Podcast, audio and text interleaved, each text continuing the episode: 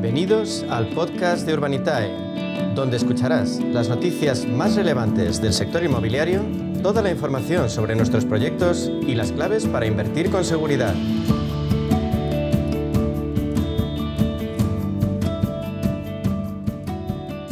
Hola Diego, buenos días. Eh, eh, bueno, pues vamos a, vamos a ver si somos capaces de explicar lo que entendemos por la democratización de la inversión en el sector inmobiliario.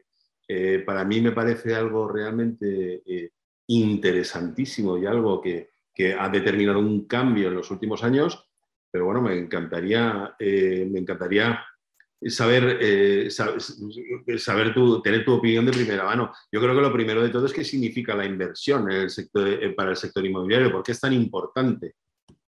Oye, Augusto, pues un placer que charlar contigo de este tema. La verdad es que, bueno, a nosotros, como sabes, nos toca de lleno lo que es la, concepto de la democratización, aunque es un concepto que se lanza muy a menudo por ahí a la ligera, ¿no? Pero, pero bueno, es verdad que, la, iniciativa del crowdfunding yo creo que da de lleno en, lo que pretende, ¿no? la, posibilidad de abrir pues una tipología de inversión que hasta ahora no estaba abierta a todo el mundo, no era, no era democrática, como aquel que dice, principalmente porque estaba reservada única y exclusivamente a, grandes patrimonios, eh, family offices, fondos de inversión, o sea, esto de decir, tengo mis inversiones en muchas propiedades, eso era solo de ricos, ¿no? Eh, y de terratenientes, como aquel que dice. Y, bueno, pues gracias a iniciativas como, la que presentamos en Urbanita y el crowdfunding, pues hemos abierto lo que en el mundo anglosajón, que ahora nos gusta siempre hablar de, palabras en inglés, eh, lo que en el mundo anglosajón llaman un asset class, es decir, una tipología de inversión, pues la hemos abierto a, un público que hasta ahora no podía acceder a ella. Es decir, Ahora se puede invertir en la compra de edificios en el centro de una ciudad o el desarrollo de promociones de obra nueva o de cooperativas, por ejemplo. Eh, eh, bueno, pues eh, todo, eso, todo ese desarrollo, todo ese trabajo que, habitualmente se ha hecho con, capital de, inversores profesionales se puede hacer pues, desde 500 eurillos. ¿no? Entonces, bueno, la verdad es que el, mundo de la inversión inmobiliaria es muy amplio y abarca pues, desde, oye, comprar activos, por ejemplo, locales comerciales en centros de ciudades, a comprar suelos para desarrollar cooperativas. Entonces, al final... Sí, y de hecho, Augusto, acabamos de hacer un proyecto de cooperativas, es el primero que hacemos y ya sabes que eh, con vosotros llevamos hablando tiempo de, que ahí hay un nicho. A mí si me explicas un poco la casuística de lo que es la financiación de una cooperativa, vosotros conocéis ese mundo mejor que nadie y, yo creo que es un punto importante, ¿no? La, inversión eh, y cómo puede ayudar eh, la, financiación alternativa al sector de la cooperativa. Pues mira, muchísimo. En definitiva, una cooperativa, ah, eh, la base de una cooperativa es que el, socio que se adhiere a un proyecto cooperativo se convierte en el empresario. Y, entonces eh, lo que hace un empresario, un empresario que es eh, poner su propio dinero para que un proyecto pueda arrancar en la fase inicial, y la fase inicial es el suelo. O sea, si no tenemos suelo, no existe proyecto, ¿de acuerdo? Y a partir de ahí es donde ya trabajan los arquitectos, etcétera, etcétera. Eh, pues ese dinero que un promotor inmobiliario eh, tiene que aportar para sacar adelante un proyecto hasta que llegue eh, un fondo, una, una, solución como Urbanitae, que estáis viviéndolo todos los días, el nivel de cómo está creciendo, vuestra, vuestro, vuestro, vuestro, vuestra participación dentro de, de, lo que es todo el mundo de, de la financiación en el sector inmobiliario, la financiación alternativa, pues hasta que llega a eso son los cooperativistas los que tienen que aportar ese dinero. Pues ¿cómo lo hacen? Pues con un plan de aportaciones. aquí en definitiva lo que hace es que el, cooperativa, el cooperativista cuando, eh, cuando se suma o se adhiere a la cooperativa aporta un dinero. La ventaja que tiene el cooperativista es que en lugar de una casa que ya está en desarrollo, que se está construyendo ya y que, que le quedan unos pocos meses, por decirlo de alguna manera, para que esté terminada y poder llegar al crédito, a la hipoteca final, que vamos a poner que esté sobre el 80, el 75%, pues ese 20-25% que en el caso de promoción convencional tienen que ponerlo por delante eh, para que el empresario, el promotor, cubra esa parte y pueda asumir los pagos junto con el banco o el financiador que le está ayudando a llevar el proyecto, o sea, la parte de la construcción y el desarrollo del proyecto. En este caso son los cooperativistas y lo que hacen es que van poniendo solo y exclusivamente el dinero que hace falta en cada uno de los hitos del proyecto. Para comprar el suelo, tanto. Pues mira, me hace falta la gestora en este caso que es lo que sustituye al promotor, es una gestora experta que no tiene beneficio, o sea, lo que, lo que parte es de, unos, eh, eh, unos honorarios de gestión, ¿de acuerdo?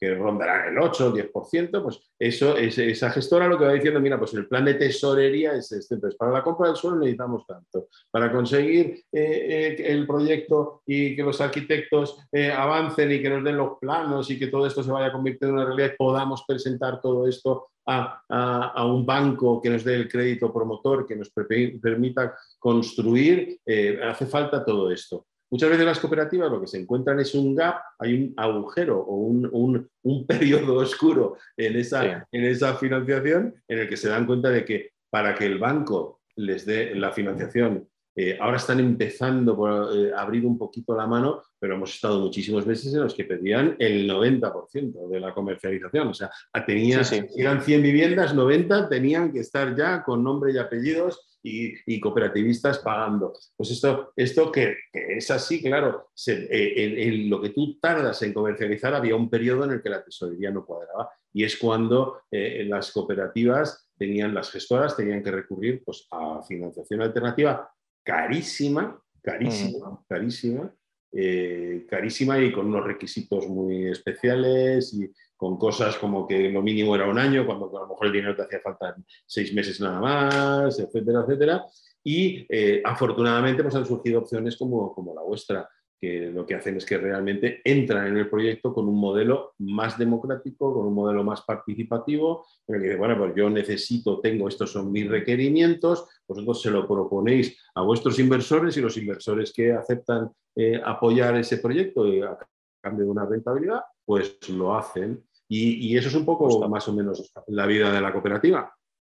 Sí, sin duda, la verdad es que mm, eh, bueno, las fuentes de, financiación de una cooperativa son muy distintas a las de una promoción habitual. ¿no? Al final, sabes que nosotros en Urbanita estamos muy habituados a, hacer eh, promoción eh, de obra nueva clásica con promotores que tienen un margen relativamente amplio. ¿no? Al final, los promotores, uno cuando se mete a promover, a hacer una obra nueva, no en régimen de cooperativa, sino en promoción clásica, busca sacarle tires. A mí siempre me preguntan, oye, Diego, ¿qué, tires buscáis? ¿No? Pues oye, cualquiera, no, es que lo busquemos nosotros, ¿no? pero cualquiera que se meta a hacer una promoción está sacando, está sacando tires de entre el 15 y el 20% eh, sobre el capital que ha aportado. ¿Y qué ocurre? Que al final, pues con el cambio de, con el buen cambio que hubo después de la grandísima crisis que se vivió en España, los bancos no están financiando suelo.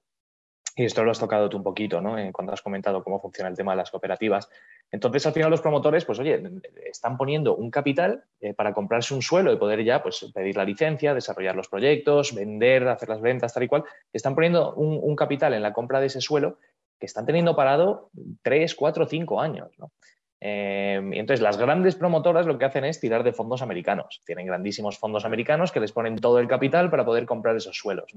Eh, y las pequeñas y medianas promotoras lo que están viendo es eh, que o buscan un socio financiero o, al final se descapitalizan. Tienen capacidad para hacer muchas promociones, pero no tienen capacidad económica para comprar los suelos de esas promociones. Con lo cual si supieran, Diego, perdona que te interrumpa, fíjate si supieran además que la combinación perfecta, lo que realmente la cuadratura del círculo es una combinación de una solución como la vuestra, pero de la COP. O acuérdate que nosotros si es cierto que nacimos como la madre de las cooperativas, pues si tuviera que decir algo de nosotros, mío, es que somos la madre de la obra nueva. La verdad es que la cosa ha cambiado. O sea, ya no solo hacemos cooperativas, estamos en la obra nueva, pero además por mandato. Claro.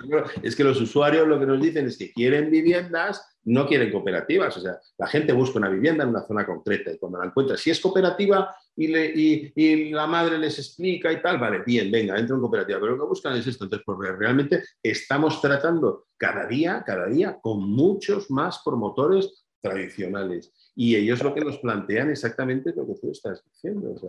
Hombre, y es que lo que planteáis vosotros también es muy potente. Claro, entonces, y, es, y yo lo que les digo es exactamente eso. O sea, si tú tienes unas soluciones de financiación más democráticas y además unas, un, un, reservorio de demanda como el de la COP, significa que tú vas a agilizar tu comercialización espectacularmente. Eso le va a dar tranquilidad a inversores como tus crowdfunders, que son pequeñitos, que lo que quieren es rapidez y movimiento y que no tienen esas expectativas tan grandes de los fondos, etcétera, etcétera. Y entonces, juntar el modelo de trabajar y arrancar los proyectos comercializando desde la demanda y con unas necesidades de financiación solucionadas de una forma más racional, más económica, más democrática, yo creo que está cargado de lógica, tanto para los promotores convencionales como para las cooperativas. Y eso es lo, yo creo, yo creo que esa es la belleza de este podcast. Si somos capaces de contarle a la gente que la combinación de las dos fuerzas es lo que hace que este, esta rueda gire más rápido y vaya con más eficiencia y mejor, pues mira, yo, me doy con un canto en los dientes ya con Hombre, la verdad es que lo que, lo que proponéis vosotros, ¿no? De, aplicar un poco ese modelo de, que aprendisteis de las cooperativas a, la obra nueva y a la promoción clásica, a mí me parece súper potente. Al final, eh, nosotros cuando sacamos proyectos a, financiarse y cuando, y cuando analizamos los riesgos de, las promociones que nos plantean, uno de los principales riesgos siempre es el comercial. Oye, aquí hay un business plan, hay unos objetivos de venta, un estudio de mercado que más o menos eh, sitúa los precios de venta en, en algo razonable, pero, pero, claro, tienes la incertidumbre de esas ventas. Y no solo eso, porque, claro, la mayoría de la gente dice, bueno, lo importante es vender. Pero no solo es vender, es decir, para una promoción es importantísimo llegar a cierto nivel de preventas eh, para poder solicitar el crédito bancario para poder empezar la obra. Entonces, como bien comentabas, los bancos es verdad que, están siendo muy estrictos en esto y están pidiendo, pues a veces, si estamos hablando de segunda residencia, pues te pueden llegar a pedir hasta el 80-90% de preventas antes de entrar a financiar, si entran a financiarte. Eh, y en primera residencia no se bajan del 50. Entonces, Em, claro, uno tiene que tener cierto avance comercial antes de poder avanzar con la promoción. Y luego, por otro lado, es curioso, ¿eh? porque lo que tradicionalmente era tú, si, un promotor nos venía a nosotros, por ejemplo, y nos decía, chicos, necesitamos que nos acompañéis en la compra de este suelo, ya tenemos el 90% reservado y la licencia está a punto de caer, entonces vamos a comprar el suelo ya y cuando entre la licencia empezamos la obra. Vale. Eso normalmente dices, joder, tiene un nivel de preventas excelente. ¿Qué, cosas? Esto ya está seguro, ¿no? Pero se ha dado un poco la vuelta a la tortilla en esto, Augusto. Es, es curioso, en los últimos 12 meses, lo que nos ha ocurrido a nosotros, ahora mismo tenemos más de 50 promociones activas. Y lo que nos ha ocurrido es que muchas de las que ya tenían un avance comercial prácticamente listo o estaban 100% vendidas, eh, se han visto muy penalizadas por los costes de construcción en aumento. bueno, es que Porque no hemos tenido margen, lo que tradicionalmente hubieras pensado, si este proyecto está vendido al 100%, es segurísimo pues en los proyectos que estaban vendidos al 100% no hemos tenido ese margen comercial de aumentar un poco los, precios de salida para absorber ese coste. ¿no? Entonces es, es, curioso ¿no? lo que en una fase de mercado o en una situación de mercado es un margen o una ventaja enorme. Eh, cuando el mercado cambia un poco, por en este caso por el lado de los costes de construcción, el, tener el 100% vendido supone un, un, problema. ¿no? En el caso de las cooperativas, yo entiendo que es distinta la operativa. ¿no? es distinta la operativa, pero el resultado es muy similar, Diego. Sí, ¿verdad? Sí, porque al final eh, tú lo que tienes es que tienes que montar una asamblea y, reúnes a los cooperativistas y les explicas la realidad. Y les explicas que los costes han subido y eso es lo que tiene que hacer la gestora. Sienta al lado a la constructora y dice, mire, donde ponía que costaba 100, ahora cuesta 112. Eh, es así de fácil. Entonces, los cooperativistas pues tienen que comprender que ellos son socios de esa cooperativa, son por lo tanto pequeños promotores que se han puesto de acuerdo para promover y tienen que asumir ese coste, no hay más. Eh, eh, lo que pasa es que, claro, eso está determinando muchas veces que hay gente que no puede hay gente, son una serie de cosas, entonces, eh, que, bueno, que en definitiva que se caen de esa mm. cooperativa y tenemos, y hay que reponerlos, ¿no? Pero sobre todo lo que está haciendo es que está frenando un poquito la decisión de, entrar en la cooperativa. Y eso es algo que imagino que todos estos cuarenta y tantos o cincuenta, no me acuerdo cuántos has dicho, proyectos que tenéis activos, pues está notando. O sea, la gente ahora mismo tiene un poquito de miedo y, la obra nueva, por la repercusión que están teniendo los precios de costo, está, está, teniendo, está yendo un poquito más despacio en un mercado, sin embargo, que la demanda está muy sana. Porque la, demanda, está, afortunadamente está sanísima, ¿no? Pues que la decisión, pues, pero es normal que la gente tenga esos miedos, que estamos en una época un poquito de, de incertidumbre. Pero afortunadamente, afortunadamente, eh, lo importante aquí es que si tanto sea promoción convencional, entiendo yo, ¿eh? como cooperativa, y tú sabes de esto infinitamente más. Si ese hueco de financiación hasta que se va a llegar a esa parte en la que sabemos que el banco va a poner 100% ese crédito promotor eh, y luego además al final evidentemente la hipoteca, ¿no? pero si ese hueco hay una solución eh, para abordarlo, tanto cooperativa como promoción, el proyecto tiene, va a tener vida, porque va a seguirse comercializando y, se va a vender. Va un poquito más lento, pero se va a vender. Eh, eh, yo creo, yo, yo, yo afortunadamente creo que, que, el mercado está en sentido sano, que han cambiado las reglas del juego, ¿de acuerdo? Que te poníamos vender en 12, ahora hay que alargar los meses y en efecto yo creo que una gestora, si es una cooperativa o un promotor, eh, lo que tiene que considerar es tiene que poner un margen. Yo, yo asumo que, que eh, eh, el empresario que desarrolla obra nueva y está hablando de porcentajes del 15, 20%, es decir, lo que tiene que entender es que eso va a tener que él ceder un poquito y otro poquito lo va a tener que poner el cliente final, ¿de acuerdo? Y ese, es el, y ese es el margen. Y esa es una gran diferencia con la cooperativa. Y es que la cooperativa, el que pone ese diferencial eh, o sea, no, no está la buena fe del promotor y las ganas de hacer negocio del promotor. Ahí es el cooperativista el que va a tener que asumir ese diferencial completamente. Totalmente, totalmente. Sobre, sobre la parte que comentabas de, cubrir la, la, parte financiera a la que no llegan los bancos, la parte alternativa, ¿no?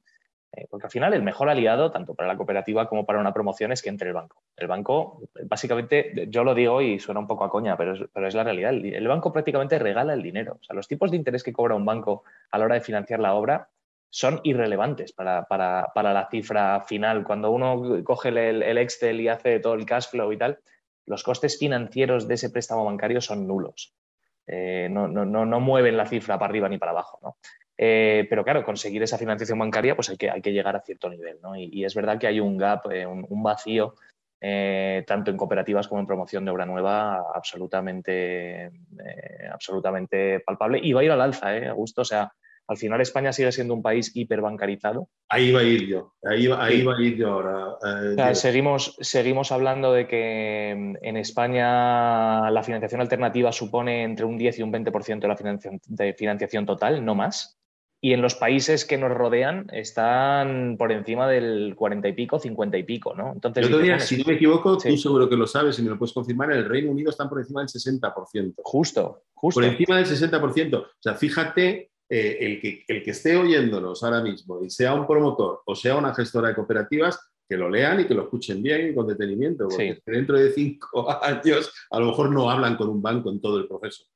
Totalmente, totalmente. Entonces, la, la financiación alternativa en España, eh, bueno, más que la financiación, la financiación bancaria en España a nivel estructural va a cambiar. Si los bancos ya, yo me siento con bancos muy habitualmente, ya te digo, tenemos cincuenta y pico promociones y, de esas cincuenta y pico, pues prácticamente la totalidad tienen deuda bancaria que hemos, eh, que hemos entrado para, para la financiación de las obras. Y, ellos nos dicen, Diego, estamos replegándonos en esto y, se va a, adaptar mucho más, va a ser mucho más parecido a lo que hay fuera, ¿no? de que la financiación alternativa necesita estar ahí.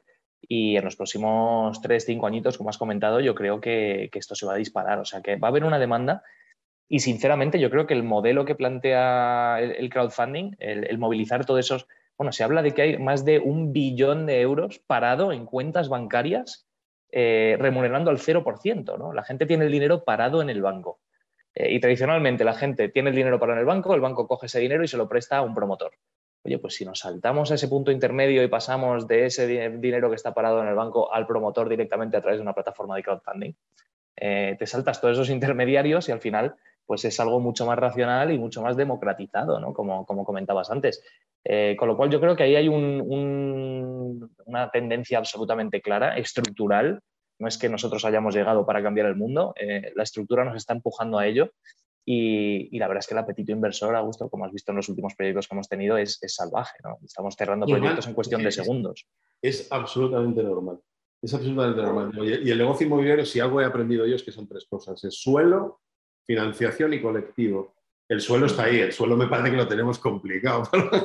Hombre, eh, eh, eh, me refiero, ya sabes, los suelos vienen o de administraciones públicas o de juntas de compensación o de privados, ¿no? Pero vamos, pero donde sí que está habiendo cambios es en la financiación y en el colectivo. está clarísimo. O sea, nosotros, por ejemplo, tenemos iniciativas como, como, como la bolsa de demandantes de, de Madrid, que le estamos dando una vuelta y que vamos a tener sorpresas en, en cuanto a nombres y en cuanto al servicio que va a significar de, tanto en la parte B2B, o sea, para promotores y gestoras, como para, como para el consumidor final. Va a haber novedades, pero, pero igual que tú estás innovando, y no tengo ninguna duda de que dentro de cinco años eh, Urbanitae va a tener una posición completamente diferente en el mercado, en un mercado que nos pongamos como nos pongamos, nos vamos a acercar a lo que está sucediendo en Europa, también va a suceder esto con la parte de, los demandantes. O sea, es que ahora mismo nosotros estamos en solitario digitalizando demanda, eh, eh, a base de remar, remar, remar y cosas. Ya tenemos dos, más de, ya hemos superado los 250.000